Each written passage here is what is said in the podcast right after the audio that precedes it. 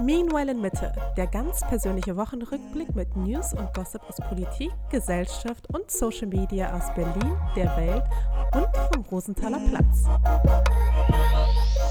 irgendwie gedacht, du wärst mein, ähm, ich wäre der Matze und du wärst mein Philipp oder so. Aber Ah, ja, so, ich dachte, ich dachte, du sagst, ich bin so der das Backup, weißt du? Wenn kein, wenn sich wirklich absolut niemand gefunden hat, der irgendwie interessant wäre fürs Gespräch, dann so, ja, können wir die Folge zusammen aufnehmen? nee, ich mag es ganz gerne, dass wir das immer zusammen machen. Da fühle ich mich persönlich immer am wohlsten, weil es ist, fühlt sich für mich am vertrautesten an. Ja. Verstehe ich. Ähm, und trotzdem war die erste Folge vor zwei Wochen ja ein, ein ruckliger Start. Ja, Die, es war zweite, die erste Folge der zweiten Staffel. Genau, die erste Folge der zweiten Staffel lief irgendwie nicht so richtig gut für uns. Ich weiß auch gar nicht mehr warum. Ja, und dann gab es ja jetzt auch noch eine längere Pause, was einfach aber auch damit zusammenhängt, dass ich habe halt drei Podcasts aufgenommen innerhalb der letzten zwei Wochen und irgendwie wurde mir das ein bisschen, nee, sogar vier. Und irgendwie wurde mir das so ein bisschen viel. Welche also- waren das? Also du hast zwei, zwei für Unshared aufgenommen? für Genau, ich habe zwei Podcast? für Unshared, irgendwie auch innerhalb von drei Tagen oder so. Dann hatte ich noch einen für Edition F und einen für Lester-Schwestern. Wo du aber nur, nur Gast warst. Ja, aber irgendwann hast du dann halt trotzdem keinen Bock mehr zu sprechen. Weißt du, was ich meine? Also es ist so, und dann halt ich, hatte ich ja auch noch so ein paar Events vielleicht. Und dann redet man ja auch so viel und ich war so, ich hatte einfach keinen Bock auf Reden. Ich sag's, wie es ist. Ja, kann ich verstehen, wenn man die ganze Zeit aufnimmt. Ähm, und ich glaube auch, der Unterschied ist wirklich, dass davor, in der ersten Staffel, da war es ja so, da stand dieser Termin auch immer fest. Da war klar, du gehst dahin, da, Komme, was wolle. da komm was wolle, da, und dann vor allem auch einfach nur zu wissen, der Termin steht, man muss nur hingehen und sich da hinsetzen und reden, ist was anderes, als wenn man so bewusst selber aktiv das so starten muss. Jetzt sich Ja. eine, eine Zeit zu überlegen, wenn es nicht vorher schon feststeht, das Equipment hier ein bisschen hinzulegen und an, anzumachen und mit mir das abzusprechen, ist dann was anderes. Und einen Gast auch vielleicht noch einzuladen ähm, und raussuchen, ist einfach eine andere Schwelle. Deswegen ist es, wird es eine größere Herausforderung jetzt, wo es Voll. selbstständig äh, von dir aus ausgeht, ähm, da eine Routine reinzubekommen. Aber eigentlich mit Unshared, das ist ja fast noch viel größerer Aufwand, finde ich auch, weil du ja die ja, Gäste es noch ist wirklich ein richtig großer Aufwand. nochmal andere Gäste vom Kaliber her teilweise organisieren musst, die selber einen straffen Terminplan haben und so. Und dann versuchst diesen Zwei-Wochen-Rhythmus zu machen. Jetzt warst du sogar in Hamburg. Ähm, also da bekommst du es ja auch super gut hin. Ich glaube, es ist eine Frage von. Ja, aber ich muss auch zugeben, ich bin auch jetzt echt froh, dass ich jetzt die erste Staffel abschließe und zumindest so eine kleine Pause habe, weil was es sich vielleicht manche nicht denken können, ist, wie fucking anstrengend es ist, sich zusammen mit anderen Influencern zu organisieren. Weil, also manche sind halt super professionell, das ist so krass, und andere, da musst du halt zehnmal nachhaken. Wer denn so? Nee. Sage ich jetzt nicht. Name Und mit names. vielen kommt dann auch irgendwie nichts zustande, auch wo man sich dann verabredet hat und keine Ahnung was. Aber es ist so, es sind jetzt auch nicht alle so hochprofessionell und zuverlässig. Und das hat mich auch schon das ein oder andere Mal in den Wahnsinn getrieben. Und du zum Beispiel, wenn dir jetzt jemand schreibt, ja. da antwortest du ja, also ich sag mal innerhalb von Minuten eigentlich. Also es kommt ja selten vor. Passiert, hey, das passiert schon, dass ich dann auch direkt antworte. Also ich versuche schon viel zu antworten, aber ähm, wenn man quasi auf die E-Mail-Adresse einfach schreibt, dann kriegt man auch ziemlich schnell eine Antwort, aber halt nicht von mir. Bei, bei WhatsApp aber nicht so gut, ne? Nee, bei WhatsApp funktioniert es. Aber das habe ich auch extra reingeschrieben. Ich gehöre wirklich zu denen, die bei sich im WhatsApp drinstehen haben. Bitte nicht böse sein, wenn ich nicht antworte. Okay. Aber mein WhatsApp, ey, ganz ehrlich, das, ich kann nicht mehr kommunizieren. Ich habe dann, also, ich habe irgendwie tausend Millionen Nachrichten bekomme ich irgendwie am Tag und dann fällt halt einiges hinten einfach weg. So. Ja. Es muss halt leider auch manchmal der Freundeskreis drunter leiden. Ja, na gut. Oder der Freund. Oder die Mama. Ja, mir antwortest du aber eigentlich immer ziemlich gut. Außer wenn ich irgendwie einkaufen bin und ich muss irgendwie genau wissen, diese eine Information, was ich dir mitbringen sollte, und dann bist du irgendwie, als wenn dein Handy verschwunden wäre, nicht available. Und dann, sobald ich den Supermarkt verlasse, kommt die Antwort. Die Sendung ist ja live aus dem Krisengebiet heute. Ja, ich weiß. Also es ist wirklich wie CNN Breaking News so ein bisschen, wenn sie so, weißt du, wenn die Stadt brennt und Proteste sind. Und Das ist aber krass, ne? Im Hintergrund rückt die, so fühlt es mich an, wir senden live aus dem Hochrisiko-Krisengebiet Berlin-Mitte, ähm, wo der Coronavirus so ein bisschen außer Kontrolle geraten ist. Ja, aber also fühlt sich das für dich wirklich so an? Weil wenn ich hier so rausgehe Nee. und rausgucke, da ist aber nichts von Corona. Ist, Alles hat normal offen, es ist voll wie immer. ist alles super. Also ist mehr Party draußen als vor Corona damals. Also da waren ich natürlich die auch. Clubs offen, deswegen war dann weniger draußen los, aber Aber es sind ja jetzt auch die höchsten Zahlen in Mitte seit ever. ever, ja genau. Mehr als zu Beginn im März und April. Ja. Ja, mich wundert es relativ wenig, natürlich. Ähm, wenn man sich ein bisschen umguckt, dann, dann habe ich ja schon vor, ich weiß nicht, vor vier Wochen schon eigentlich nichts anderes erwartet. Da meinte ich noch öfter so, ich verstehe gar nicht, warum die Zahlen nicht viel stärker steigen, wenn man sieht, was draußen los ist, weil quasi keine Änderungen zu vor Corona sichtbar waren. Aber irgendwie ist es nicht so krass gegangen. Aber jetzt, ja, komisch, ob das wohl daran liegt, dass man sich in Berlin so gut wie gar nicht testen lassen kann. das könnte ein Grund sein. Aber ein Grund ist sicherlich auch, dass die Leute einfach mittlerweile einfach in Gruppen feiern, indoor, ohne alles. Ich habe ja heute Nacht so beschissen geschlafen, ne? Hm. Keine Ahnung, wer das war, aber da draußen hat irgendwer so heftige Techno-Mucke gespielt. Also jetzt nicht einfach so, sondern so richtig Berghain-Style, wo ich so dachte, willst du mich eigentlich verarschen? Ich habe ja total durchgeschlafen. Sonst bin ich ja der Erste, der wach wird, aber Ich habe diese Vibration gespürt. Hm. Es war auf jeden Fall, das hat überhaupt keinen Schla Spaß gemacht und ich fühle mich auch überhaupt nicht ausgeschlafen. Das ähm, ist irgendwie immer mehr jetzt zur Belastung geworden. Ich fand früher, früher war das nicht ganz so schlimm. Hier Abwärtsspirale, Ja, wir haben noch vor- Platz. Wir haben noch vor einigen Wochen oder Monaten haben wir noch drüber gelacht, über die Abwärtsspirale, die hier aus den Flugblättern im Weinbergsweg und rund um den Rosenthaler Platz angekündigt wurde oder äh, beschrieben wurde, Ja, die ist ja schon im vollen Gange. die ist im vollen Gange, ja. Ja, it is what it is. Aber ja, willkommen aus dem Risikogebiet Berlin-Mitte. Äh, wir dürfen ja jetzt auch tatsächlich theoretisch nicht mehr nach Schleswig-Holstein. Ich glaube auch nicht MacPom. Kann Und, und da, ja, so Oder müssen dann halt ähm, direkt in Quarantäne. Also Ostsee wird dann erstmal nichts Ja. für uns. 30 Jahre Einheit und für uns hat sich nichts geändert eigentlich in 30 Jahren. wir dürfen Berlin nicht verlassen. Ja, wir dürfen Berlin nicht verlassen. Sind wir eigentlich im, ich weiß mal gar nicht, sind wir im Ostteil? Wir sind im Osten, ja. Glaub schon. Weil, aber es ist ja genau nördlich von uns, vom Rosenthaler ist ja genau, Westen. genau die Grenze gewesen. Genau. Aber wir müssen noch im Osten. Ja, stimmt, ist noch so genau rum, ne? Ja, ja. Ja, ja da hat sich nichts geändert, trotz 30 Jahre Einheit.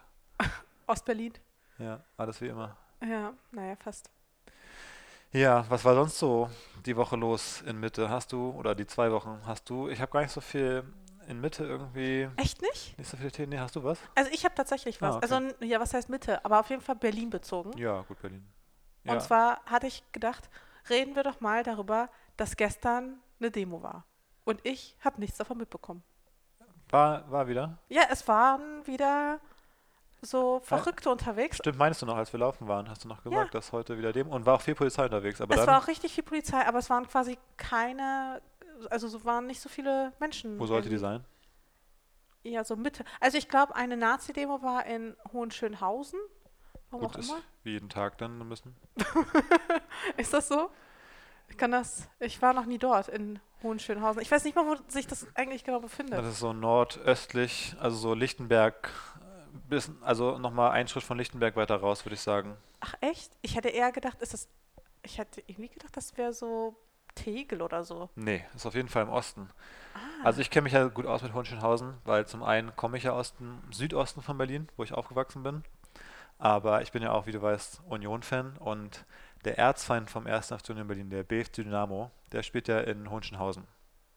der Erzfeind von okay. Union.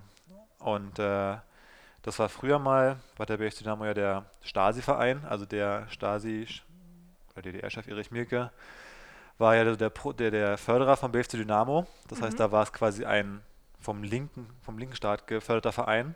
Aber seit der Wende ist es so ein Sammelbecken geworden für das Gegenteil eigentlich, für Rechte und, und so Skinheads. Und äh, deswegen ist es irgendwie nach wie vor ein verhasster Verein, gerade für Union-Fans. Aber auch für Hertha-Fans? Ich weiß nicht, wie. Hertha-Fans haben, glaube ich, nicht so ganz viele Berührungspunkte, vor allem weil die halt zur Zeit der DDR, als so, der BFC ja, so erfolgreich war, auch ja nicht im, im gleichen Land gespielt Ah, ja, haben, klar. ähm, sich deswegen nicht so kennen. Aber zum Beispiel für TB, für Tennis Borussia, die auch mal eine Zeit lang ein großer Verein waren in Berlin und Deutschland, die haben mal Bundesliga gespielt. Ist ein- Tennis Borussia. Aber Ja. ist ein Tennisverein. Nee, ist ein Fußballverein. Tennis Borussia Berlin. Weiß ich auch nicht, so gut, ja, was, die heißen Tennis Borussia. Jedenfalls ähm, haben die jüdische Wurzeln. Okay. Und deswegen, die kommen zwar auch aus der so Charlottenburg-Ecke da, ähm, aber da ist seit der Wende, seitdem man gegeneinander spielt, ist auch eine krasse Hass, Hassbeziehung äh, Beziehung zum BSC Dynamo, weil da eben ja so die gegensätzlichen äh, Spektren irgendwie aufeinandertreffen. okay, was das aber angeht. was hat das denn für einen Sinn, sein, F- sein Fußballverein Tennisverein zu nennen? ist wirklich eine gute Frage. Ich weiß nicht, vielleicht ist es als Tennisverein entstanden. Wahrscheinlich. Und dann haben sie aber vielleicht noch eine Fußabteilung aufgemacht. Mal recherchieren. da habe ich nie drüber nachgedacht irgendwie. War für mich immer klar, aber ja. Das sind so Sachen, die nimmt man dann einfach so hin. Ja. Ja, okay. Genau, wie kamen wir darauf? Ach ja, genau, auf die Demo in Hunschenhausen. Ähm, genau. jedenfalls ist heute der BF Dynamo, der in Hunschenhausen äh, spielt oder daherkommt, der ist, da gibt es viele Nazis und Rechtsgedankengut und deswegen überrascht mich das nicht, dass in der Gegend dann dementsprechend auch so eine Demo stattfindet, weil da, glaube ich, das Einzugsgebiet recht stark in diese Richtung geht. Ja. Ja, ja, jedenfalls war dort Nazi-Demo. Das habe das hab ich auch nicht so richtig irgendwie mitbekommen. Das habe ich irgendwann dann quasi dann mitbekommen, als es dann quasi schon soweit war.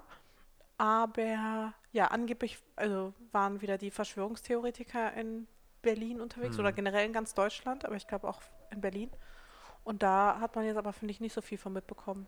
Also meinst du Verschwörungstheorie, meinst du seit Donald Trump, über den können wir ja auch gleich reden, meinst du seitdem, Ich wollte auch gerade sagen, also langsam wird auch das Gebilde wird langsam schwierig auch noch so aufrechtzuerhalten. Ich war jetzt auch dann nach der Corona, nach der äh, von sich aus bekannt gegebenen Corona-Diagnose ähm, von Donald Trump aus, nicht so ganz sicher, wie man sich das noch hinschustert bei Attila Hildmann, weil es gibt ja diese Theorie, dass Corona ja nur der Vorwand ist, damit die USA, also allen voran Donald Trump, einen Kindervergewaltigungsring zerschlagen können und die Kinder aus irgendwelchen unterirdischen Gefängnissen unter Europa befreien können.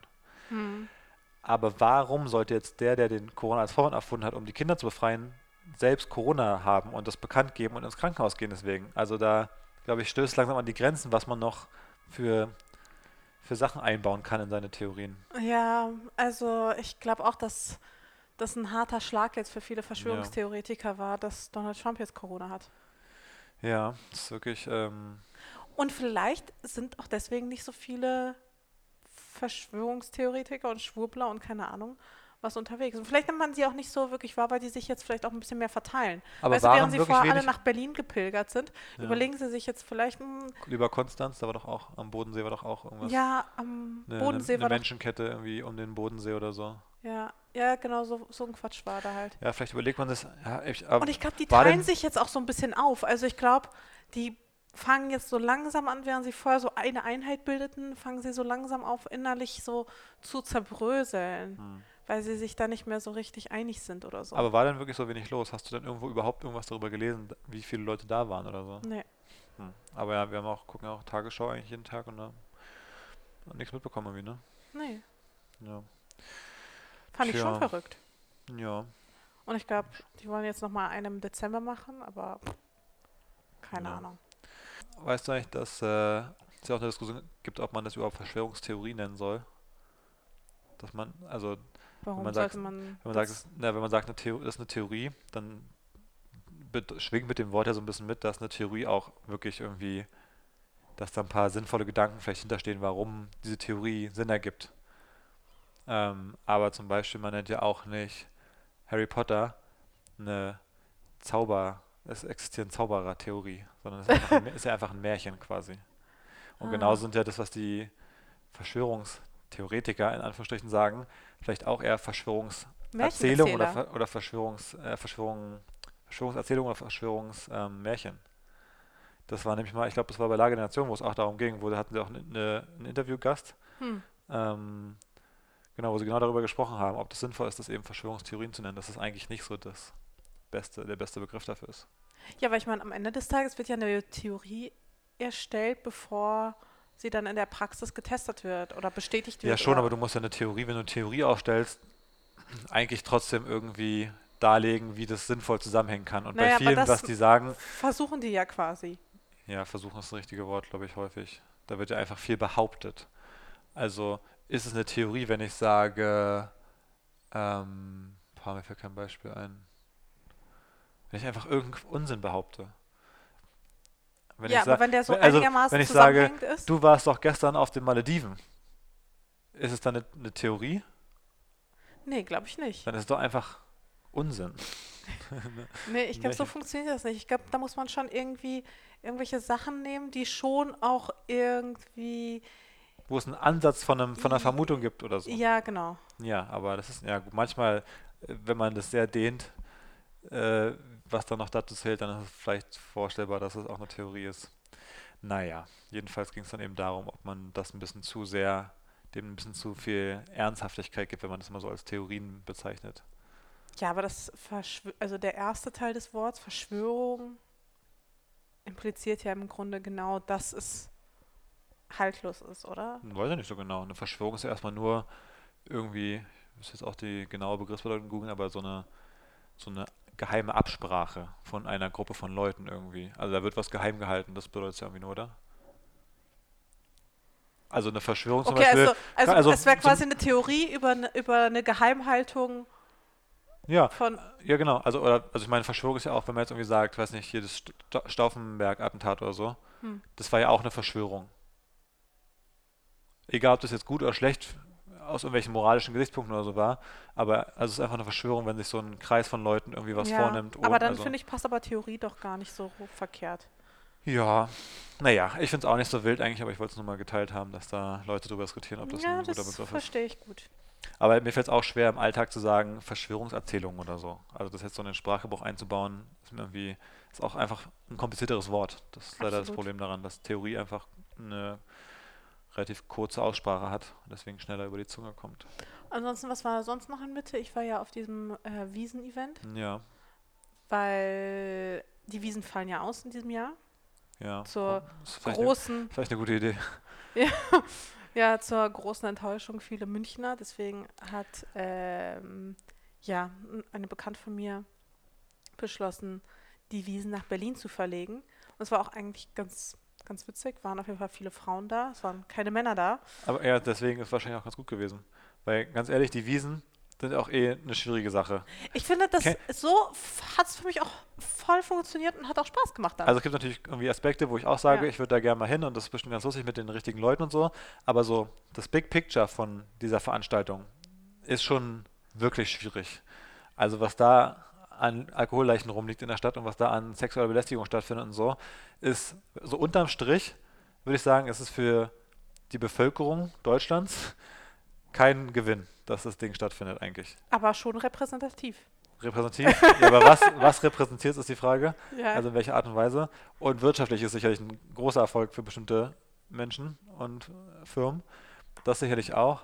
Ähm, aber kennst du dieses, es gab mal so eine Seite, die hieß irgendwie München kotzt oder irgendwie sowas. nee. Und das war einfach nur jedes Jahr so eine Ansammlung von Fotos von irgendwelchen Alkoholleichen, die irgendwie völlig in ihrer, die wirklich in ihrer eigenen, in, in dem eigenen Erbrochenen auf dem Boden so in so einer Pfütze auf, dem- auf, einer, auf dem Berg lagen oder so, auf dem Gelände oder so Geschichten. Oder Hose runtergezogen und Arsch guckt raus und liegen irgendwie so Gott. Koman auf der Wiese.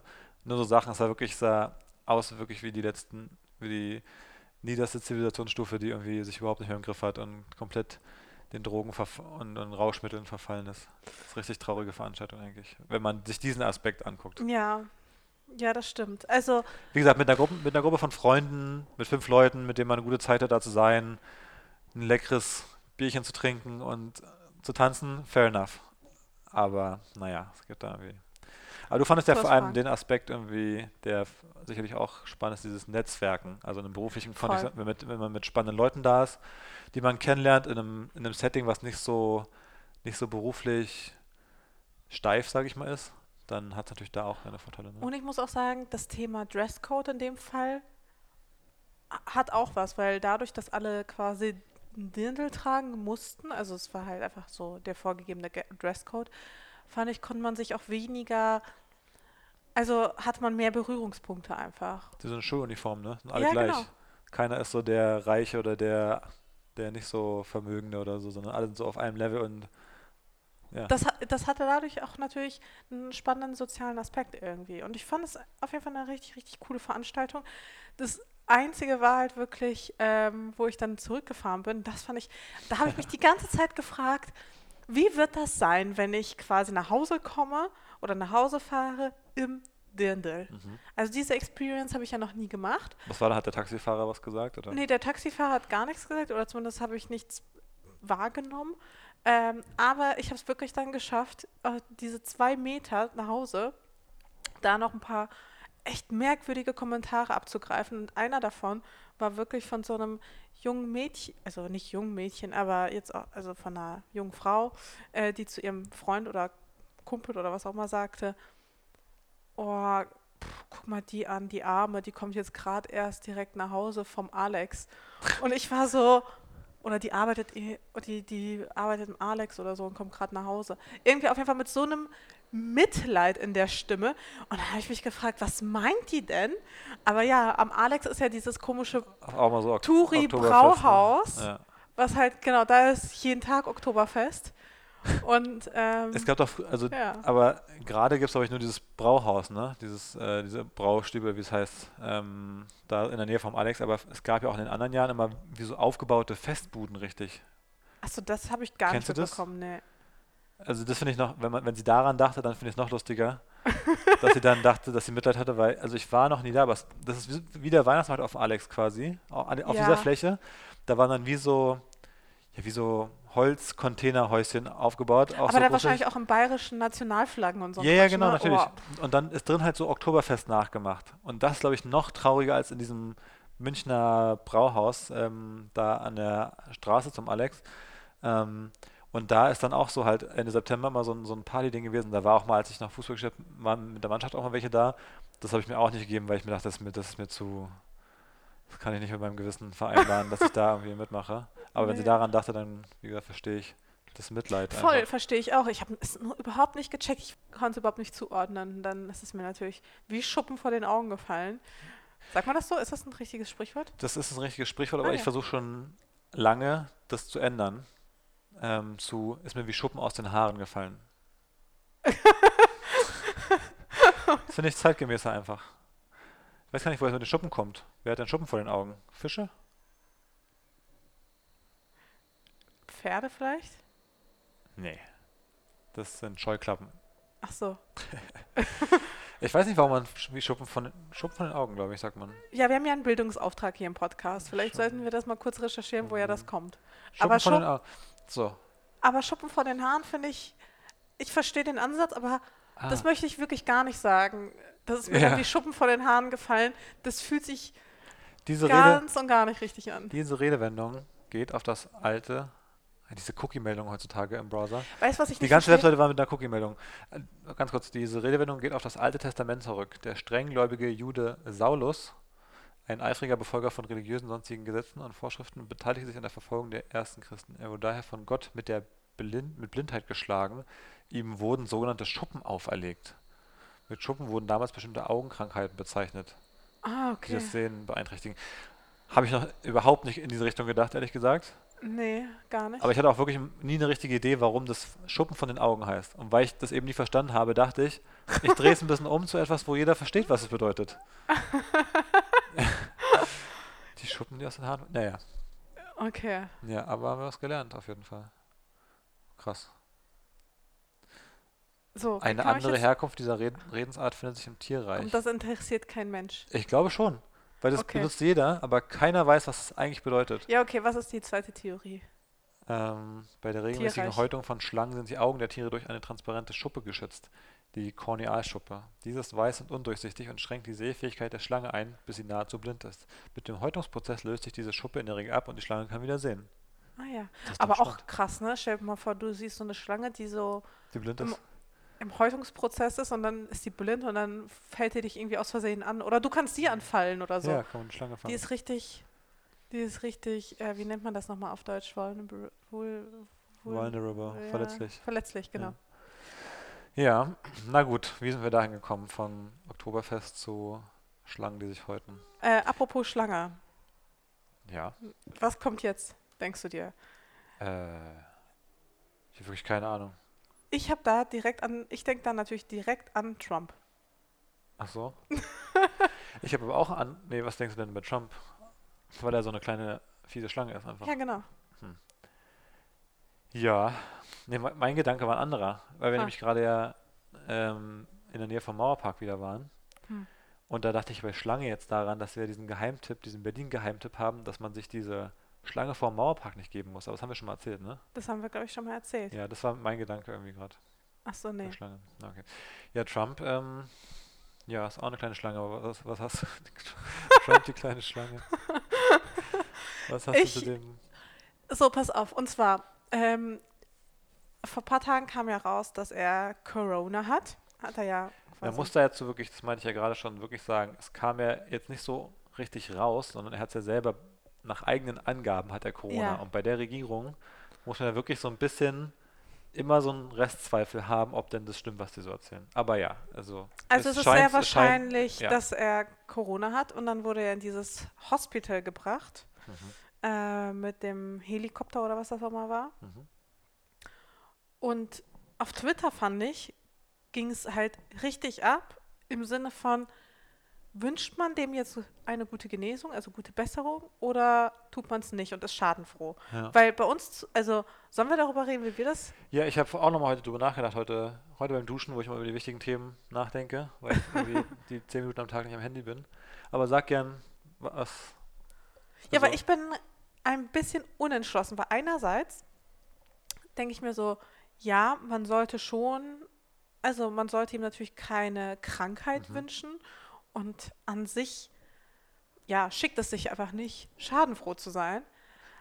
Aber ich weiß nicht, wie es dir so geht, aber ich habe da diesen Impuls irgendwie in mir, dass ich mir so denke, wenn es jetzt, Ja, man wünscht ihm vielleicht nicht den Tod, aber man wünscht ihm auch nicht, dass alles ist, dass ihm super gut geht wieder in, nee, in irgendwie Tagen. nicht. Genau, das war aber auch mein, mein Ergebnis. Und ich dachte auch, man muss ja, also mein, mein Standpunkt ist gerade, ich denke mir so, das Schicksal nimmt seinen Lauf. und ich akzeptiere, was da rauskommt. Also, Aber wenn Weil- der jetzt weil- irgendwie man kann ja auch über super happy da rauskommt und alles ist gut und dann kommt er an und äh, kommt wieder ins Amt und sagt so, ja, er hätte Corona besiegt und like no one ever beaten Corona oder was auch immer, wie ja, auch so- immer, so weißt du, also so in seinem sch- komischen so Sprachgebrauch, er locker wie der er es besiegt hat, hat es noch nie jemand besiegt. genau, Ja. so und Ja, nee, das, ich denke mir das auch. Also, ähm, das wünsche ich ihm eigentlich nicht, aber ich, ich finde auch, wie gesagt, man wünscht eigentlich keinem Menschen an sich, dass er stirbt. So, das ist einfach so too much. Und da, deswegen ist ja auch, das ist ja auch der Punkt, wo am Endeffekt auch die Todesstrafe ansetzt. Also es gibt auch genug Leute, die sagen auch, die Todesstrafe an sich ist einfach keine gute Idee. Und da ist ja auch der Punkt, so klar, auch wenn jemand ein Kind umgebracht hat oder so, dass man, dass man sagt, moralisch steht der Staat und man selber als Mensch irgendwie darüber, erhebt sich darüber, auf so eine Instinkte zurückzufallen, dass man sagt, so, mein Feind wünscht mir den Tod, ich wünsche ihm auch den Tod, sondern man ist irgendwie Ja. der Größere in der Sache. Ähm, und insofern, ja, also das, deswegen finde ich es auch schwierig, den Menschen den Tod zu wünschen, logischerweise, aber aber ich finde das auch krass, wie sich zum Beispiel Twitter auch spaltet, weißt du, dass Ja. Leute dann sagen, nee, das ist aber nicht in Ordnung, dass ihr so find- schadenfroh seid. Ja, aber ich finde halt, so- also ich finde es halt irgendwie Quatsch, dann zu twittern jetzt so, oh, ich wünsche ihm eine richtig speedy Recovery. Also ich finde einfach, deswegen meine ich, ich lasse dem Schicksal den Lauf so am liebsten. Ich finde, man muss sich da jetzt gar nicht zu äußern und man muss jetzt weder den Menschen den Tod wünschen, noch jemandem, der ein richtiges Arschloch ist und irgendwie Kinder in äh, Käfigen einsperrt und von den Familien trennt. Dem muss man jetzt auch nicht wünschen, dass es ihm super schnell wieder super gut geht. Aber ist es dir, also ist es einem egal? Also ist es mir egal, ob er jetzt durch Corona stirbt oder nicht? Ja. Weil Gut, da hängt eh noch, also da hängt ja eh noch super viel anderes mit dran, was Hm. auch, wenn man so über die letzte Konsequenz drüber nachdenken will, was da auch mit reinspielt, also seien es jetzt irgendwelche Spannungen in der Weltpolitik oder andere sogar wirtschaftliche Auswirkungen, die wirklich, die so krass passieren können, dass es wirklich auch auf uns persönlich auch Auswirkungen hat, wenn man wirklich mal über den Menschen hinausdenken will jetzt. Ähm, deswegen ist es natürlich eine komplexe Frage, auch zynisch so darüber nachzudenken, eigentlich über so vielleicht wirtschaftliche Auswirkungen, aber so ist es halt beim US-Präsidenten nun mal. Ja. Ähm, ja, ach, ich weiß auch nicht. Ähm, Ich bin da nämlich auch unen, unentschlossen, weil, wie gesagt, ich habe da auch beides irgendwie in mir, dass ich einerseits denke, man soll halt wirklich niemandem den Tod wünschen und ähm, so weiter und so fort, aber irgendwie denkt man sich auch so, wenn sich jetzt jemand, also wenn man in so Karma-Punkten Hm. nachdenkt, dann stehen die Chancen für ihn jetzt nicht so positiv. ja, Also, das, das denke ich auch, aber ich glaube, man tut sich trotzdem keinen Gefallen, wenn man sich Voll. öffentlich positioniert und sagt, ich hoffe, dieser Mensch stirbt. Das, Nee, glaub, das das, halte ich einfach Fall. für nicht schlau für jeden persönlich das sowieso eigentlich. nicht, aber es ist ja auch so eine aber Frage für sich für denkt, sich selbst, ja, wie ja, man das so empfindet. ja, ich weiß gar ja, da kann man für sich, glaube ich, gut drüber nachdenken, wo man da rauskommt bei der Frage. Ähm, einer hat ja auch getwittert, ähm, das ist das eine Thema, wo die Republikaner die Science entdecken und das eine Thema, wo die Demokraten ihren Glauben an Gott entdecken.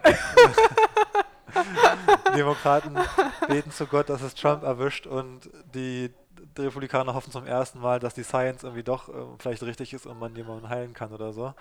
Aber bei allen anderen Themen ist es andersrum so ungefähr. Ähm, Stimmt. Das fand ich ganz, ganz treffend. Ja, mal gucken.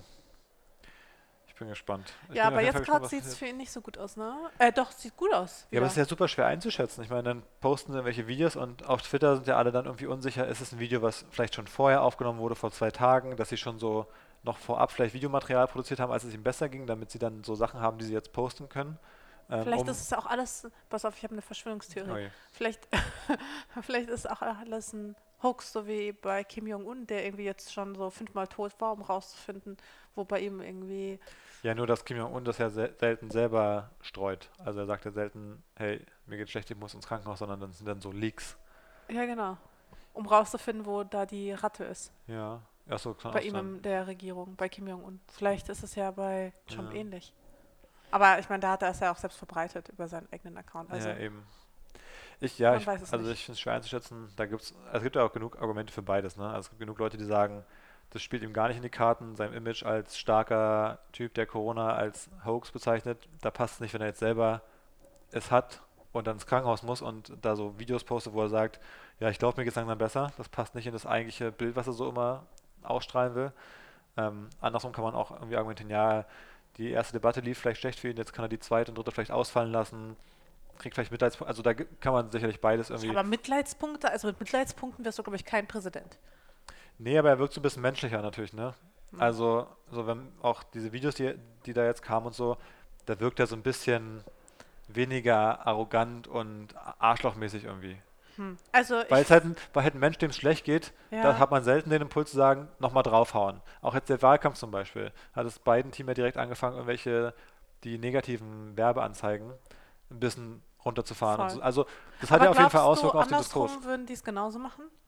Safe würden doch die Ja. Republikaner einfach weiterhin ihre Negativkampagnen Trump würde ausspielen. wahrscheinlich sagen, äh, irgendwie weak, weak Joe Biden ist nicht mal stark genug vom Immunsystem, um Coronavirus zu besiegen. Also Ja. die würden wahrscheinlich draufhauen. Aber das ist genau das Ding halt. Also da sind halt moralisch andere Vorstellungen. Aber willst du jetzt so, so, Voll. so low gehen, so when they go low, we go high, ist ja so ein bisschen immer so ein, so ein Spruch, den Leute so, Ja, aber das scheint ja gut für die Demokraten zu funktionieren. Ja, das ist immer die Frage bei diesen Themen. Wenn halt jemand die Demokratie ablehnt, lässt du den am demokratischen Prozess teilhaben am Ende des Tages. Mal so ganz allgemein gesagt. Ja, also wie bei uns jetzt die AfD. Genau. Wo, wo, wo musst du die Leute einschränken? Also wenn du für absolute Meinungsfreiheit bist, wo musst du die, musst du die einschränken, damit die Meinungsfreiheit nicht gefährdet ist? Und so Ja. Sachen. Das ist immer ein schmaler Grad, wo es, glaube ich, immer, immer schwer ist. Ähm, ja, aber, ja, aber dadurch, dass er oder auch bei uns ja auch äh, viele Rechte ja auch die Grenze des Sagbaren ja auch immer so weiter verschieben, verschiebt sich dann auch dadurch auch automatisch nicht auch das, was man noch sagen darf. Also man darf ja jetzt schon wirklich sehr, sehr viel sagen, ohne dass man sogar moralisch dafür verurteilt wird, finde ich. ja, lustigerweise aber nur in eine Richtung. Hm? Lustigerweise nur in eine Richtung. Bei manchen Ja. Themen wird es gefühlt immer eingeschränkter. Ja, das stimmt. Und bei anderen Themen ist irgendwie immer mehr möglich. Also irgendwie verschiebt sich so dieser, dieser Korridor von Dingen, die gehen, hat sich einfach so nach rechts verschoben. Nee, nee, der wird sich eher an, an die äußeren Enden der Skala verschoben. Ja, aus der Mitte raus. Also sich, früher gab es so einen Bereich in der Mitte der Skala, das wurde jetzt in der Mitte geteilt und dann haben sich die beiden Teile einfach an die äußeren Enden der Skala verschoben. Also man kann irgendwie, ähm, ich weiß nicht, extremere Sachen sagen, was das Rechte angeht und man muss viel spezifischer auch bei so halt so irgendwelchen äh, bürgerrechtlichen Themen sein, wo man jetzt nicht mehr so diese Mittelaussagen auch weniger trifft, sondern eher so ja, spezifischer, zum Beispiel besser, spezifischer. Also besser gendern und sowas genau, genau. Okay. Also wenn man jetzt so die zentrale These vorher hatte, ja, Gender ist irgendwie eher unwichtig oder so, wenn man das jetzt sagt, dann ist das ein Problem. Andersrum kann man irgendwie sagen, ähm, Ausländer, also hier Geflüchtete irgendwie an der Grenze erschießen wäre eine gute Idee. Das irgendwie wird, wird extremer. ja, stimmt. Ja, finde ich nicht gut. Mhm. Ja, also nicht, zumindest nicht das Recht über den, ähm, bei dem anderen Spektrum, also wenn Sprache insgesamt inklusiver wird, finde ich das eigentlich schon gut. Ja, ja. Ja, stimmt, das Beispiel mit der Skala war nicht ganz richtig. Ähm, irgendwie ist es schwer, genau, die bildliche Darstellung davon zu beschreiben. Kommt auch gerade durcheinander, aber ja, ich glaube, an sich ist klar, was wir meinen. Ja, wahrscheinlich eher so im Sinne von, nach rechts hin wird es ein bisschen lockerer und der Diskurs verschiebt sich. Und Ja. in die und nach links wird es spezifischer. Ja, Also auch anspruchsvoller. und irgendwie strenger auch. ja, Zumindest mein Empfinden. ja, ja, voll. Ja. Ja, ich bin, wie gesagt, immer noch nicht so richtig. Ich bin hin und her gerissen, was äh, Trump auf jeden Fall angeht. Ja, Ich sag's ganz offen, auch ich habe ein wenig auch Schadenfreude ein bisschen in mir. Aber ich wünsche ihm natürlich trotzdem nicht den Tod. Man würde sich wahrscheinlich am ehesten wünschen, dass äh, er es irgendwie überlebt und dann verliert er den Wahlkampf einfach. genau. Und dann, genau deswegen ist es eh wünschenswert, dass er da gut rauskommt, damit er dann den Wahlkampf verliert, die Wahl verliert und dann angeklagt wird wegen irgendwelcher Steuerhinterziehung und wegen irgendwelcher Ja, aber sonst kommt er voll gut raus aus der Election ganzen Interference Nummer, und dass er ne? dann den Rest seines Lebens einfach im Knast verbringt mit seiner Familie zusammen. Das wäre eigentlich das, das, wäre das beste Outcome. Also insofern, das ist ein guter Weg, wo man ihm wünscht, dass es ihm bald besser geht, damit es ihm dann bald auf Dauer schlechter geht. so, das ist eigentlich ein guter Mittelweg, denke ich. Ja, ich finde auch. Ja. Hast du noch was ähm, dir aufgeschrieben? Ich habe noch einiges. Also zum einen muss ich bei der Diskussion auch gerade dran denken, dass wir hier diese Doku über Social Media geguckt haben, wenn es um diese Diskursverschiebung geht, stimmt. das Social Dilemma, da wird ja eh gerade viel drüber gesprochen, haben wir Ja. auch gesehen. Große, aber ich hatte das Gefühl, also da haben jetzt schon so viele eine Empfehlung für ausgesprochen. Ja, da haben viele drüber gesprochen. Ähm, fiel mir nur gerade dabei ein, dass es eigentlich genau diese Thematik auch bespricht, dass das wahrscheinlich, dass dieses, diese Diskursverschiebung stattgefunden hat, ähm, worüber wir gerade gesprochen Mhm. haben, dass das wahrscheinlich oder dass man eine Doku auch sieht oder vielleicht vorher auch schon wusste, dass es viel damit zusammenhängt, wie soziale Netzwerke ähm, gewachsen sind, wie die funktionieren und wie präsent die in der heutigen Zeit sind. Große Empfehlung auf jeden Fall an dieser Stelle, das Social Dilemma unbedingt anschauen. Ja. Obwohl es da, gab es auch ein paar Kritikpunkte, dass da zum Beispiel, da waren ja halt irgendwie quasi nur Männer drin. Nur Naja, Weiße. Bis auf, da war diese eine, Shoshana Za- äh, genau, diese eine Buchautorin war drin, ähm, von diesem äh, äh, Überwachungskapitalismus. Kapitalismus. Aber sonst war es schon sehr männlich und sehr weiß wirklich. Was natürlich, dann gab es auch den Punkt, weil halt, Das diese, ist weil, halt auch repräsentativ weil diese- leider. weil diese ganzen weißen Männer natürlich Schuld daran haben, dass es so ist, aber man hätte ja auch trotzdem Leute zur Sprache kommen lassen können, die jetzt vielleicht in anderen Organisationen, die schon länger kritisieren zum Beispiel oder so. Ja. Also man hat alle, die es gemacht haben, so, das wäre, als hättest du irgendwie nach, nach dem Zweiten Weltkrieg die ganzen Leute von der SS hingesetzt und die hätten alle so erzählt, ja, das war schon dumm. Also das war natürlich voll der Fehler, dass wir die KZs gebaut haben, so ungefähr. Ja. Also ein bisschen blöd halt die, die es verschuldet haben, dass die dann uns alle aufklären durften, was daran falsch war. Und alle von außen denken sich so, ja, da. so, natürlich war das dumm, aber ihr habt es alle so gemacht, ihr weißen Männer. Also hätte man halt eher Leute zur Sprache kommen lassen können, die es vielleicht auch schon nachweislich damals angeprangert haben. Und das wären sicherlich eine diverse Gruppe von Leuten gewesen, die schon früher die, ja, aber es ist ein guter Punkt. die, Das schlechten, stimmt. die schlechten Folgen davon gespürt haben und so. Das stimmt. Weil so denkt man sich so, ja, die sind alle so schlau, diese Leute, die irgendwie die Algorithmen gebaut haben. Aber die waren halt dumm. Ja, zumindest im Sinne von irgendwie, ja, sozial nicht so richtig kompetent. Hat man auf jeden Fall das Gefühl gehabt. Ist auch geil, wenn du irgendwie deine sozialen, ja, oder deine empathischen Skills so ein bisschen unterentwickelt sind, aber du baust dann an so einem Social-Netzwerk. Auch geil. Ähm, nee, das ist auf jeden Fall eine Empfehlung. Übrigens auch eine Empfehlung ist diese Rohweder-Doku, fand ich. Ja, habe ich mir auch geschrieben. Die fand ich auch richtig cool, aber ich wüsste jetzt auch nicht direkt, was man dazu sagen sollte, außer dass die gut war. Und ich fand, was ich halt auch wirklich cool fand, war so zu sehen, was war das eigentlich genau früher für so ein Spannungsfeld in den 90er Jahren in Deutschland? Das war sicherlich das Beste daran. Also vielleicht zur Erklärung noch, es geht um die Netflix-Doku. Ähm, wie hieß die nochmal? Die hieß? Einigkeit, Mord und Freiheit, Ah ja, genau. Glaube so. ich. Ähm, und es ist eine vierteilige Netflix. Netflix-Doku über den Mord an, hieß er Detlef? Detlef Rohweder?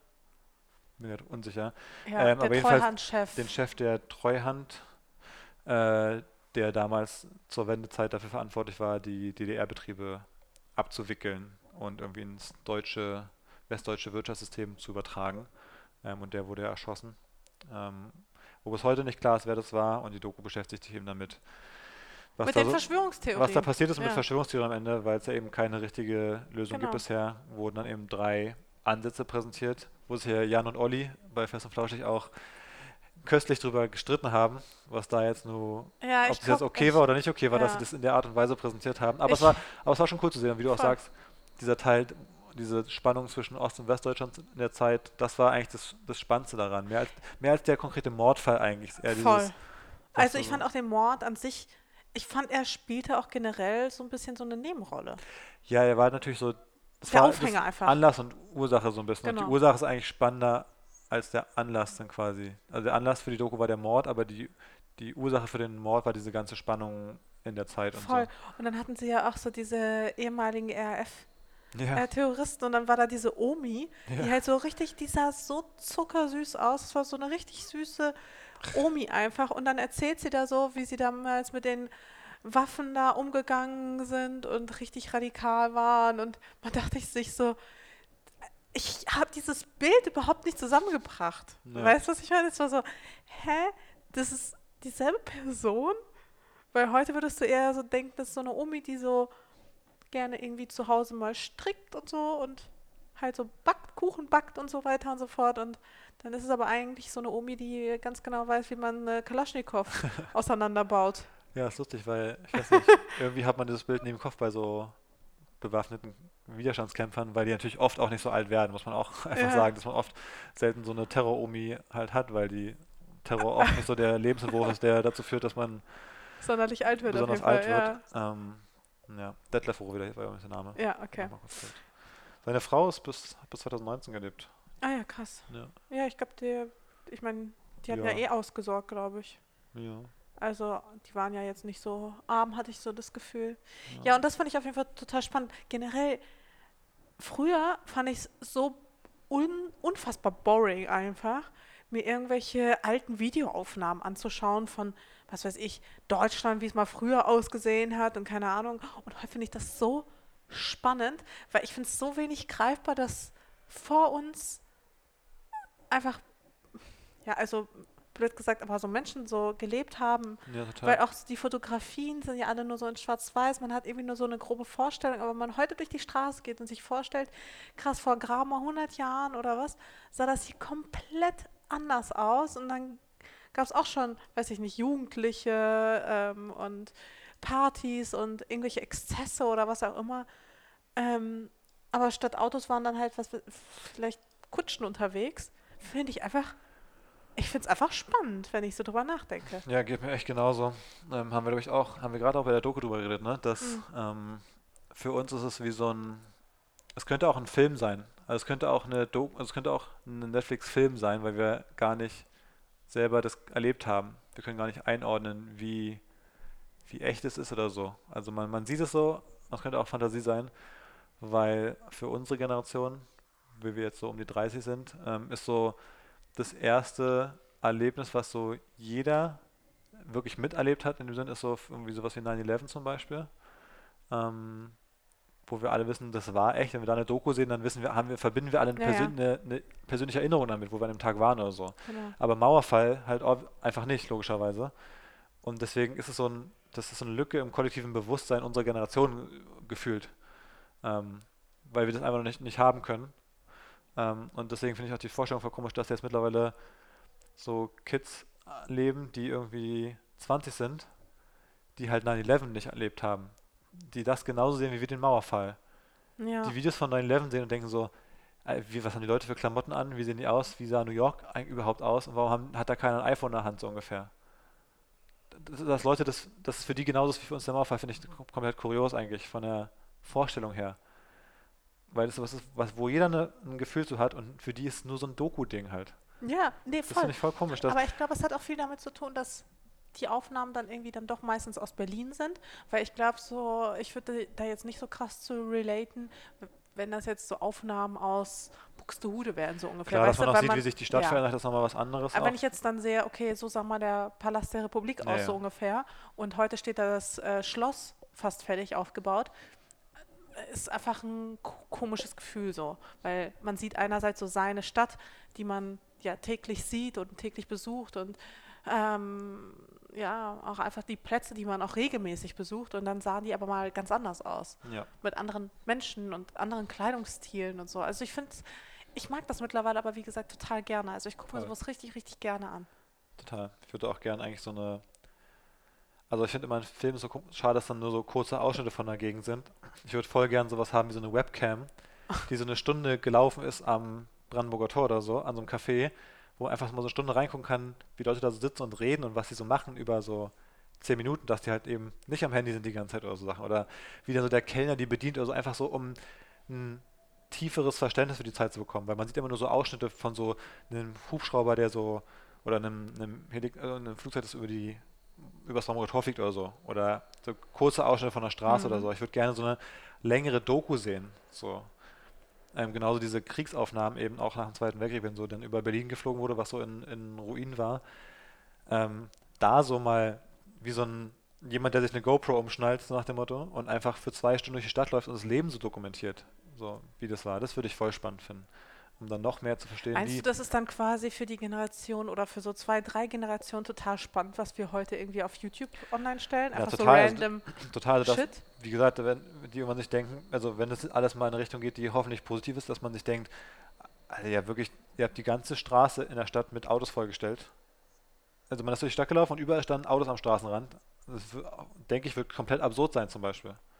Ja, hoffentlich. Oder ich weiß auch nicht, dass Leute irgendwie mit dem Fahrrad noch selber getreten sind und nicht alles irgendwie elektrische Sachen waren oder so Geschichten. Ja. Oder dass Leute Handys in der Hand haben. Wenn du jetzt ein Video machst, du durch die Stadt läufst, dass alle ein Handy in der Hand haben auch wieder. Das wird es nicht mehr geben in 30 Jahren, denke ich. Also das wird genauso sein. Da ist natürlich cool, dass es dann heutzutage so viel Videomaterial gibt und irgendwelche Vlogs, wo, also Eigentlich Also, müsste man, so wenn man clever ist, müsste man jetzt quasi durch Berliner, Sch also einmal so durch Mitte laufen mit so einer GoPro einfach. ja gut, das gibt's Oder ja, einfach, das gibt's doch zuhauf. Also ich meine, ich finde weiß Vlo- ich nicht. Ich finde Vlogs sind eigentlich ein spannendes Format aus der Sicht, aus einer Zeitdokumentationssicht. Weil es ist vielleicht heutzutage manchmal ein bisschen langweilig, aber da wird ja unendlich viel Videomaterial produziert, wo einfach so Alltagsdinge beschrieben werden. Also selbst so dämliche Sachen wie ein, D ein DM-Haul, was so vor ein paar Jahren irgendwie in war, wenn du das in 30 Jahren mal siehst, was da die Produkte, wie die aussahen oder so, stell dir vor, du würdest ein Video sehen, wo einfach irgendwie die Leute äh, Anfang der 90er in der DDR so eine Tüte auspacken, was sie im Supermarkt gekauft haben. Das wäre doch, das wäre doch wirklich spannend aus der Sicht.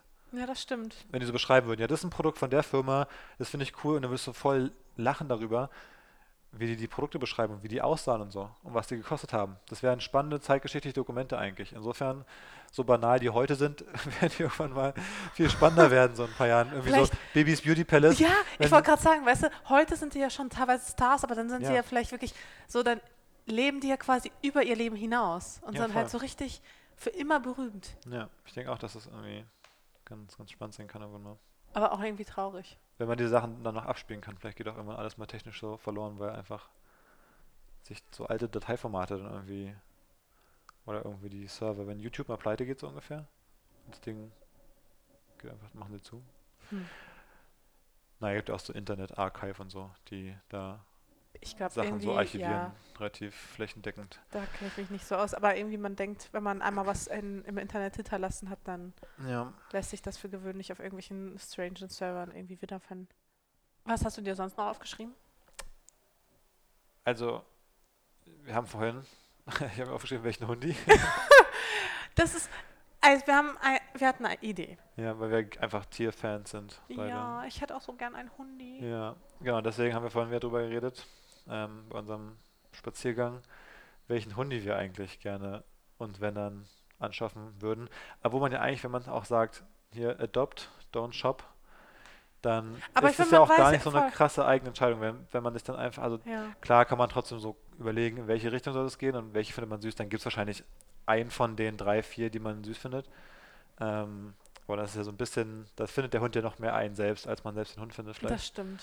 Aber Man wird selbst adoptiert. genau, wir können uns trotzdem ja, haben wir uns überlegt, welche, welche Hundi-Sorten äh, für uns irgendwie so die Favoriten wären. Genau, wir, ich, wir haben aber auch quasi überlegt, quasi im Rahmen dieser Kategorie, dass wir ganz grundsätzlich schon mal so eine Art Liste aufstellen, also quasi jetzt in jeder Folge, dass wir sagen, okay, wir kategorisieren bestimmte Dinge oder was auch immer in, ja, in so Drittel, so das erste Drittel, das letzte Drittel und das mittlere Drittel. Und dann Genau. sagen wir, was wir so gut finden.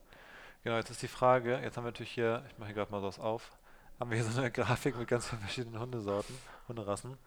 Ähm, die Hörer wissen es natürlich nicht so genau, aber so ein bisschen weiß man ja, was was ist. Ich finde schon, dass man können- die meisten Hunderassen kennt man ja. Vielleicht kann man es auch in die Shownotes packen, einen Link zu der Grafik hier, damit die Leute jetzt auch, wenn sie richtig heiß drauf sind, auch das eins zu eins verfolgen können, was wir uns hier Okay. angucken.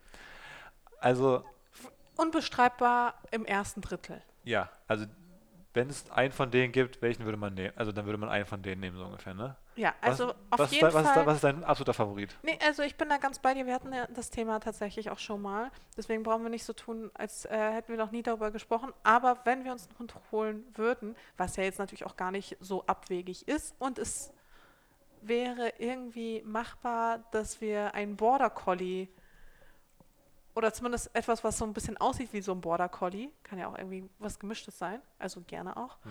ähm, finde ich das persönlich total schön. Weil ich mag auch so diese frechen, wenn die so ein Ja, bisschen sind schon- frech aussehen. Die sind schon sehr frech und süß. Weil die so ein bisschen intelligent frech halt sind und aber sehr süß, fluffig aussehen noch nebenbei. Ja, so flauschig auch. Die sind eine gute Mischung. Ja, ich Ich finde, die sind auch definitiv underrated. Die haben auch eine gute Größe. Der, der erste Faktor ist ja, wenn man so in einer Stadt wohnt, da muss man gucken, welche Größe irgendwie Sinn ergibt, mm, damit man in der Wohnung haben kann und nicht irgendwie mit so einem Pferd, mit so einem Pferd immer ausreiten muss, dreimal am Tag. Was den Hund, dem Hund auch keinen Spaß macht, deswegen ist man da so ein bisschen eingeschränkt. Deswegen sagen wir so, so mittel, mittel klein, groß. Irgendwie so. Ja. Also weil so diese ganz kleinen, da greife ich jetzt ein bisschen vorweg, aber diese ganz kleinen sind ja bei uns im unteren Drittel eher. Also Die sind auf jeden Fall. Und ich jetzt, mag jetzt die ist, nicht. ist so eine große gerne. Gefahr, dass dieses Segment irgendwie Leute, die Gefühle von irgendwelchen Hundebesitzern Ja, aber das ist wirklich eine Kategorie, ich glaube, die wird polarisieren. Auch wenn wir später über was weiß ich, Ja. Gemüsesorten oder sowas reden. Ja, Das, da, Gemüse. auf Platz zwei der polarisierenden Themen auf jeden Fall. ähm, nee, aber da wird es sicherlich Menschen geben, die sagen, nee, aber das ist, das sehe ich so und so anders. Ja. Also wir finden so Chihuahuas und diese, was hab ich vorhin gesehen, Diese Ratten da, Pa- weißt du, Palasthund irgendwie. Ganz komischer Name auch. ja, so alles, was so aussieht wie so ein Mini-Wischmopp. Ja, ja, genau. Ja, da, das ist irgendwie raus für uns, ne? Finde ich echt nicht so cool. Deswegen die Größe mittelgroß. Und Ich für muss dich, auch sagen- für dich wäre aber so ein Dackel noch okay. Ein Dackel ist auf jeden Fall im oberen Drittel. Was ich aber zum Beispiel nicht mag, sind so diese, ich weiß gar nicht, die sehen auch so ein bisschen flauschig aus. Die sind auch, ich weiß gar nicht, wie die heißen, ähm, aber die sind auch total beliebt bei, vor allem bei Influencerinnen. Hm. Die sind auch etwas kleiner, ein bisschen größer als so ein Chihuahua, aber die sind halt viel flauschiger und die haben auch so spitze Öhrchen und so ein, so ein meistens so ein bisschen fuchsrotes Fell, was so in Ja. alle Richtungen absteht. Ähm, ja. glatte Haare. Ja, aber ist das nicht hier? Ich weiß nicht, man. Also ich, ich weiß, was du meinst ungefähr. Ja, Ja, ähm, die finde ich auf jeden Fall, die fühle ich jetzt zum Beispiel nicht so dolle. Ja. Ich glaube, das hängt auch viel damit zusammen, was man. Also was sieht man in einem Hund? ja, Ist der Hund für dich so ein Designer-Objekt oder ist er eher so ein, so ein Adventure-Buddy oder ist er so ein Beschützer? Weil je nachdem Mhm. ist auch das so die erste Stufe, wonach Leute, glaube ich, einen Hund auswählen. Weil es gibt halt viele, die nehmen so ein, so ein kleines, so ein Handtaschenhündchen, die Mhm. es so Paris Hilton-mäßig eher so als ein Accessoire sehen. Deswegen ist es denen auch egal, dass er so klein ist und dass der irgendwie keine coolen Adventure-Sachen mit dem machen kann. Der kann ja. Ja. nicht raus und irgendwie groß rumrennen in der, in der Landschaft oder so. Dann gibt es die, die irgendwie ein Haus haben irgendwo. Das heißt, die haben im Garten wie so eine Art Wachhund, der wirklich so viel zu groß wäre für eine Stadtwohnung. So ein, so ein Schäferhund oder so ein Bernardiner oder sowas. Das ist irgendwie auch raus. Also das, das ist ja schon mal der erste Faktor, warum Leute auch die Art Ja, Hund das auswählen, die stimmt. sie nehmen. Ähm, bei uns wäre es eher so ein Adventure-Hund, mit dem man wollen- laufen gehen kann. ja, so genau zum Laufen und einer, der in der Wohnung so ein bisschen mit den Katzen Quatsch macht und so. ja, deswegen Richtiger Zoo. Border, Border Collie, genau. Ja, Border Collie finde ich, die sehen wirklich richtig, richtig süß aus. Wie gesagt, total Aber ich underrated. Dackel sind auch wirklich keine Adventure-Hunde mit den kurzen Beinen. Die, die Doch, die können schon laufen und so. können schon laufen. Ja, okay. Welcher Hund kann nicht laufen? aber Also- die, mit denen kannst du, glaube ich, auch laufen gehen. Ja, dann finde ich, Die sind auch richtig, die sind auch richtig frech und die sehen auch so niedlich. Nee, die sind bei mir im oberen Drittel. ja, ich finde Golden Retriever und so Labrador noch mega süß. Ja, die sind bei mir auch im oberen Drittel. Obwohl, ich finde, bei Golden Retriever ist so ein bisschen der Punkt, wo es schwierig werden kann. Weil ich die find, so dumm sind. Nee, das Treudore finde ich zi- ziemlich süß an denen, das ist, wenn man es als Feature sieht und nicht als, als Bug. Ähm, aber was mich so ein bisschen stört, ist, wenn die so, dass sie so sehr zottelig sind. Weil ich finde, eine Sache ist auch die Felllänge, wo wir sehr starke Meinungen haben eigentlich. Dass wir, wir wollen die so fluffig, flauschig, Also nicht so kurz, dass die wie so eine. Nee, nicht so borstig. Nicht so borstig, aber wenn die so lange Zotteln haben, finde ich, weil ich muss immer daran denken, wenn die so draußen in der Stadt rumrennen und diese zottligen Borsten, äh, die zottligen, das Fell so überall so auf dem Boden rumschleift, auf, in diesem dreckigen Boden und über die Zigarettenstummel und äh, so Ja. im Matsch und so und der kommt nach Hause, dass diese ganzen Zotteln da so dreckig sind. Das finde ich auch nicht cool. Deswegen finde ich, müssen die so eine genau mittlere Felllänge haben, wo man die so, wo die sauber sind, aber fluffig. Ja, ist wirklich nicht so einfach. Und das, da wird es schon relativ eng, was man so für, für Hunde Aber ich macht. finde, also von mir aus kann es auch schon auch ein bisschen kürzer sein, theoretisch. also schon. zum Beispiel, wenn ich hier so sehe, so ein Dalmatiner, die finde ich Ja, aber die auch. sind doch, die finde ich eher so, nimmt eher so ein borstiges Fell. Das ist eher so eng anliegend und da ist, also da ist der Körper definiert. Ja, aber der vom, Körper. Sü aber vom Süßheitsfaktor f- sind die bei mir auch im oberen Drittel. Was ich übrigens Die auch Ohren sind ja noch ein Faktor auch. Ja, Ohren sind. Ja, ich mag beide. Also am liebsten mag ich so diese Ohren, die so sind wie bei so Katzen, aber wenn sie dann auch noch so schlapp werden können. Und wenn sie so ganz flauschig sind. Dieses Segment hier. Ich bin gespannt. Da bin ich mal aufs Feedback gespannt. da bin ich auch aus So in 15 Minuten. Oder diese Hundis, die finde ich auch so niedlich, die so ein bisschen aussehen wie diese Füchse. Das ist jetzt hier, glaube ich, gar nicht drauf. Weißt du, dieser Fuchshund? Ah, so ein Shiba Inu, genau. Ja, genau. Der, der fehlt hier. Oh, die finde ich so niedlich. Die sind super niedlich. Ich finde, die sind, die sind mir irgendwie fast so ein bisschen zu comic-mäßig, also so ein bisschen zu, zu unecht fast. Weißt du, was ich meine? Also, Nee, ähm, so, ah, so einer. ja, genau, das ist ein Shiba Inu. Ja, der ist, der ist schon ziemlich perfekt, weil ich muss auch sagen, ich finde ja auch Füchse auch so süß.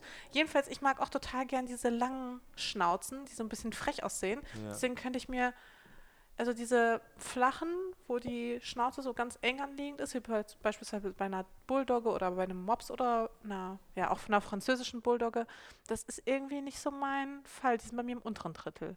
Ja, und wo wir auch hin und her gerissen sind, sind Huskies.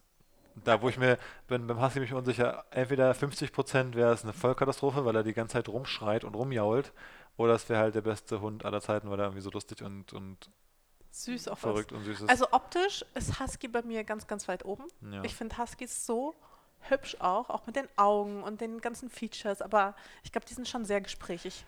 ja, aber ich, ich finde eigentlich, wenn ich, also ich finde eigentlich, was du bräuchtest, ist, wäre so ein, diese ganz dünnen, weißt du, die so So ultra schmal sind. Diese Windhunde, Diese Windhunde, die dann auch mal so ein, so ein, so ein Parker, so eine Parkerjacke anhaben. Weil das würde so gut passen, wenn du so ein, so ein High-Fashion-Outfit hast und dann hier durch den Weinbergsweg läufst mit so, einem, mit so einem Hund, der stylischer aussieht als die anderen Menschen. Weil er so lange Beine hat und so elegant ist und so ein cooles Outfit anhat, ja, dass man einfach weiß, okay, da ist jemand richtig rich.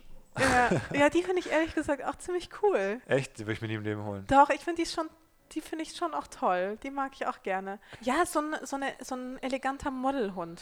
Finde Ja, ich auch das nicht sehe schlecht. seh ich auch bei dir eigentlich einigermaßen. Aber es ist ja auch nun mal so, dieser Fashionhund, also wenn man mal so überlegt, so ein Hund passt ja auch eigentlich immer ganz gut zum Besitzer. Ja. Ja, aber ich glaube, da sind wir doch auch, also deswegen Modelhund passt halt nicht zu uns beiden nicht so ganz. Ja, aber so ein, Da passt eher so. Dieser so ein, Collie? So ein, ja, so ein genau. Border Collie, Ja, finde ich, genau. ist auch schon, kann auch schon sehr modelig aussehen. Auch vor allem, wenn er so ein spezielles, gepunktetes Fell hat oder so, finde ich schon schön. Ja. Ja, na gut. Aber Also, haben wir noch Hunde fürs untere Drittel oder fürs mittlere Drittel? Das mittlere Drittel haben wir gar nicht angesprochen. Also unteres Ja, Drittel, mittlere wie gesagt, auch auch, so Pitbull und so. Ich finde die einfach sehen nicht so richtig süß aus. ja, mittleres Drittel, die sind einem auch so ein bisschen egal, ne? Deswegen, wenn man die nicht anspricht, finde ich, passt ganz gut. Ja, mittleres Drittel. Ich finde, Mittleres. mittleres Drittel ist für mich auch. Ähm, geh nochmal in diese komische Grafik da mal rein. Mittleres Drittel ist für mich. Ich weiß nicht, diese, diese mittelgroßen, Ne, Die so ein Pudel bisschen komisch ist, aussehen, so Pudel, genau. Ja. Beagle ist, glaube ich, eventuell für mich mittleres Drittel. Ich kann mit so Beagle nicht so richtig viel anfangen. was ist denn hier ein Beagle? Ich glaube, das, was wir auch heute. Achso, ja, das ist für mich aber wie ein Dackel eigentlich. Wie kann man denn einen Dackel cool finden, einen Beagle nicht? Ich weiß auch nicht. Hm. Was, Was- ist mit was- Corgis? Äh, Da bin ich auch hin und her was ist denn gerissen. ein Corgi? Ich bin echt Corgi, das sind doch die Hunde von der Queen. Ah, nee. Was ich ehrlich gesagt auch nicht so cool finde, was für mich so ein Grund wäre, warum einer nicht eigentlich cool finde, vielleicht doch in das mittlere Segment fällt, ist hier sowas zum Beispiel, wo die, die ich eigentlich süß finde, so ein bisschen frech und mittelgroß. Das Aber- ist doch ein Husky. Ja, aber ich finde eigentlich, ich mag es nicht, wenn der Schwanz so eingerollt ist hinten. Ich so find- wie bei dem Shiba-Dingsbums? Ja, ich finde eigentlich so Schwänzchen süß, wenn die so ein bisschen so ein Eigenleben haben und so ein bisschen so rumwedeln können, wie so bei so einem goldenen Rewe, wenn, wenn so der ein was macht. Helikopter. Ja, so ein Helikopter-Schwänzchen hinten. Weil wenn es so eingerollt ist und so fest ist, dann finde ich es immer so ein bisschen, dann ist auch das Puploch so freigelegt immer, weißt du? das soll eigentlich das Puploch überdecken, aber da ist irgendwas denn da schiefgegangen über die Zeit. Da hat die Evolution irgendwie missgebaut. Nee, ich glaube, die wurden bestimmt so dahin gezüchtet. Weil Ja, warum? Das ist doch voll unpraktisch. Das ist doch viel besser. Ich meine, bei Mali hier ist genauso gut, dass das Puploch ein bisschen zugedeckt ist. Manchmal, sonst wäre es überall verschmiert immer. Ja, er ist wirklich nicht sehr sorgsam damit. Ja. Also, das Ja, halte ich ni- nicht für ein gutes Feature, muss ich sagen. Deswegen, hier so ein Hund ist so bei mir im mittleren Segment. Was ist das für einer? Das kann ich nicht lesen. ich kann es auch nicht lesen. Ähm, Hier, der, sieht aus wie so ein Vorhang. Der, also, da sind auch welche, die haben so langes Fell, wie so ein, wie so ein, oder kennst du noch diese, es gibt noch so Couches und Aha. Sessel, die haben, die unten so, die komplett nach unten hin abschließen und dann unten auch noch so, wie so Gebamsel dran haben, das so bis auf den Boden hängt. Ja. Ich finde, so sieht der eine hier aus. Also ein Hier. amerikanischer Cocker Spaniel sieht aus wie so ein Sessel, finde ich. ja, ja, und dieser englische Cocker Spaniel ist bei mir auch in der Mitte irgendwo. Ich finde auch so ein normaler Collie, den finde ich zum Beispiel auch nicht so toll. Der ist mir zu. Ja, der sieht bisschen- Langhaarig. Die sind auch so, so sehr weiblich irgendwie, finde ich. Die sind nicht, ich finde diese frechen Border Collie Mix, wo die so ein bisschen neutraler einfach Ja. aussehen. Auch hier so ein Münster. Die sehen immer wie so, Länder wie ist so auch als wenn die sich auch schminken würden. Ich finde so normaler. Collie aus, als wenn er sich irgendwie, als wenn er anstrengend wäre und sich viel schminken würde. Der Collie könnte äh, wirklich so ein bisschen so die Kim Kardashian unter den Hunden sein, ne? Ja, ja gut vom. Ja, doch. Fast schon. Nee, irgendwie. ist für mich eher so eine Céline Dion. Collie? Celine Ja. Dion? Collie ist eher so eine Céline Dion. Kim Kardashian hat ja wirklich einen anderen Körperbau. Gut, ich glaube, wir sollten langsam vielleicht das Ranking hier beenden. Aber meinst du, ein Pudel wäre vielleicht Kim Kardashian? Nee, auch nicht. Ich weiß auch nicht. Hier Peking Palasthund, Lhasa, Vielleicht Apso, York- ja. Malteser, Papillon. Vielleicht so ein Yorkshire. Terrier. Generell Terrier. Ah, hier, ich glaube, diesen, diese, was ich am Anfang beschrieben habe, ich glaube, das sind Kleinspitz. Hm. Diese roten Hunde da, ganz am Anfang, diese Mini-Hunde, diese Ja, Handtaschenhunde oder so in ein Zwergspitz. bisschen oder Zwergspitz, irgendwie sowas. Ähm, die fühle ich gar nicht, ehrlich gesagt. Das finde ich ist so, das ist wirklich Designerhund. Hm. Ich bin so gespannt auf die Statistik zu der Folge hier. Ja, jetzt hör auf. Ob es Das, ne, einen Drop gibt. Irgendwann. ja, ich okay. glaube, wir so, dürfen uns nicht zu lange mit dem Thema aufhalten. Sag mal, hast du was, was so unlogisch ist? Das hatten wir nämlich Ja. letztes Mal nicht Hatte ich. gemacht, gesagt. Habe ich. Ist es, also wir, wir spielen mal den Trailer ein. Weil den, den haben wir und Das stimmt. Und der Trailer kommt jetzt. Das gibt's doch gar nicht! So, und zwar eine beliebte Rubrik, behaupte ich einfach mal, dass sie beliebt ist, ähm, ist ja die Rubrik, dass ich äh, Dinge hier erkläre, die eigentlich gar keinen Sinn ergeben. Beispiele in den letzten Folgen in der ersten Staffel waren sowas wie der Name Bug Factory, weil es auch Back Factory sein könnte. Ähm, das war das, dass bei einer Pralinenschachtel die Beschreibung, was die Pralinen beinhalten, nur auf der Unterseite ist. Das heißt, die muss man sich so komisch über den Kopf halten, wenn man wissen will, was drin ist, wenn man sie schon offen Oder hat. wenn man sie dann umdreht, dann fallen alle Prali- Pralinen wieder aus ihren Das, Behältnissen da. dass äh, zum Beispiel Geschirrspüler, dass eigentlich jeder Schrank in der Küche eigentlich ein Geschirrspüler sein sollte und nicht nur der Geschirrspüler. Also um solche Themen geht's. Und ähm, genau, ich, ich muss sagen, ich habe mein Feuer so ein bisschen fast verschossen in der ersten Hm. Staffel schon. Also ich hatte da jetzt kein unendliches, keine unend, unendliche Sammlung von solchen Themen. Aber eine Sache, die mich öfter schon mal aufgeregt hat, was so ein bisschen der Sinn dieser Rubrik ist, ist, dass wenn man, wenn man einkaufen geht und man hat vielleicht noch nicht so die finanziellen Mittel, um jetzt alles Bio zu kaufen. Weil man aber trotzdem der Umwelt zuliebe Sachen kaufen will, die vernünftig eingepackt sind. Will man zum Beispiel die Cherry-Tomaten kaufen, die in so einem Pappding sind und nicht in Vollplastik. Aber dann ist es so, dass die Bio-Sachen sind auch vernünftig eingepackt und was nicht Bio ist, ist auch komplett in 5 Tonnen Plastik eingepackt. Ist dir das schon mal aufgefallen? Häufig, ja. Das heißt, du kannst nicht das vernünftig angebaute Bio-Ding kaufen, also du kannst nicht das bisschen günstigere kaufen und trotzdem eine Verpackung haben, die halbwegs okay ist. Sondern es ist nur so, entweder du scheißt auf alles oder du musst übelst viel Geld ausgeben, damit du dann beides hast. Aber warum, Aber das war Wa- früher aber- nicht so. aber warum ist nicht, warum sind nicht alle Tomaten in so einer, in so einer Papppackung zum Beispiel? Das war früher nicht so. Früher kann ich mich dran erinnern, da gab es halt so eine riesige Kiste voll mit Tomaten und dann musstest du dir diesen, diesen Plastikbeutel da Ja. holen und dann hast du die Menge, die du auch an Tomaten brauchst, hast du dann da reingetan. Genau. Und mittlerweile, wenn wir in Rewe gehen, beispielsweise eben bei den Tomaten, dann gibt es irgendwie sechs Sorten Tomaten oder was und fünf davon sind in Plastik eingepackt. Voll. Und nur die, die eine, die nicht in Plastik ist, sind halt die Bio dann. Es gibt manchmal Genau. auch Bio, die in Plastik eingepackt sind, das gibt es auch. Aber auch bei den, bei den Champignons zum Beispiel ist es immer so, dann liegen, es gibt so einzelne, die kann man sich auch in so ein, in so ein Netzen machen, was man mitbringt vielleicht zum Beispiel. Aber das sind auch nur die dann teilweise wirklich so 50% teureren Bio-Champignons oder irgendwas. Und dann sagen wir vielleicht, okay, für mich als Ständen oder so ist das vielleicht zu teuer oder aus welchem Grund auch immer, ich kann mir das nicht leisten, alles immer Bio zu kaufen. Dann gibt es nur noch die Champignons, die so in so, einen, in so einen Plastikbecher sind, mit Plastik eingepackt. Nochmal drumherum. Das ist die Wahl, die du hast. Also entweder du sagst wirklich so, scheiß auf den Planeten komplett oder scheiß auf mein Konto. Und das finde ich irgendwie äh, nicht sinnvoll. Ja, das ist bei. Warum ist so- denn nicht alles ein bisschen besser eingepackt? ja, Oder, oder, oder lock, also frei verfügbar, dass man sich das auch in so ein Netz einpacken kann. Das kann ich dir nicht beantworten. Ich meine, bei Käse oder sowas ist es ja schon so, dass du quasi sagst, okay, nehme ich den Bio-Käse oder nehme ich den normalen Käse und beide sind halt in Plastik eingepackt. Genau, oder du gehst halt zu dieser Frischtheke, wo Ja. das aber das, also ja, Oder halt Joghurt oder sowas. Also genau. Gut, Joghurt ist natürlich irgendwie auch klar. Ähm, aber gerade beim Gemüse, Obst und so, da fällt es mir halt auf, finde ich, dass irgendwie es ist so ein komplettes Entweder und Oder und ich verstehe es nicht so ganz. Mir ist auch heute eine Sache aufgefallen, Mhm. die unlogisch ist.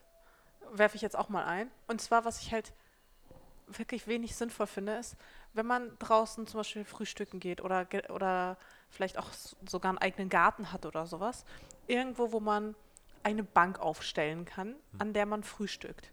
Warum zur Hölle packt man da einen runden Tisch dran? Wenn zwei Leute auf dieser Bank sitzen wollen, Da hat, kein, soll- da hat keiner den Tisch. da hat, genau, da hat im Grunde keiner den Tisch. Das ergibt überhaupt keinen Sinn. An so eine Bank gehört meiner Meinung nach auch ein eckiger Tisch. Anders funktioniert es nicht. Das ist richtig. Hast auf jeden Fall recht. Ich ähm, weiß nicht, so Cafés sind ja öfter mal so ein bisschen auch mit so Möbeln eingerichtet, die dann eher so ein bisschen Vintage sind oder so. Aber das war bei dem nicht ganz so. Das war eigentlich relativ Ja, neu so. Ah, ich glaube auch nicht so richtig mitgedacht wahrscheinlich. Ja.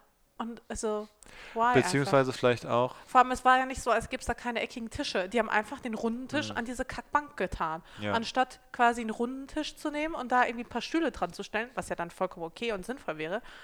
Und aber dafür den eckigen Tisch an die Bank. Also einfach why? ja. Ja, so musste ich mich auf jeden Fall zum Essen extra umsetzen. Weil es ging dann halt nicht anders. Ja. An den Tisch hätten nicht zwei Leute dran gepasst. So, das Ja. war mein, mein Das kleiner sind- Aufreger. Das sind die Alltagsaufreger und ich würde mich da jetzt eigentlich freuen, jetzt wo das Ganze so auch sehr offen verfügbar ist ähm, und deine, deine Follower das vielleicht noch öfter reinhören, ähm, wäre es super spannend, wenn wir da mal so Beispiele bekommen, was andere Leute unsinnig finden eigentlich, finde ich. Vielleicht Find kann, man, gut. vielleicht kann man dann auch mal sowas featuren, was andere, was anderen so auffällt, weil ja, ich, ich werde da offen, neue Sachen zu lernen, über die ich mich aufregen kann. Geht mir genauso. ja.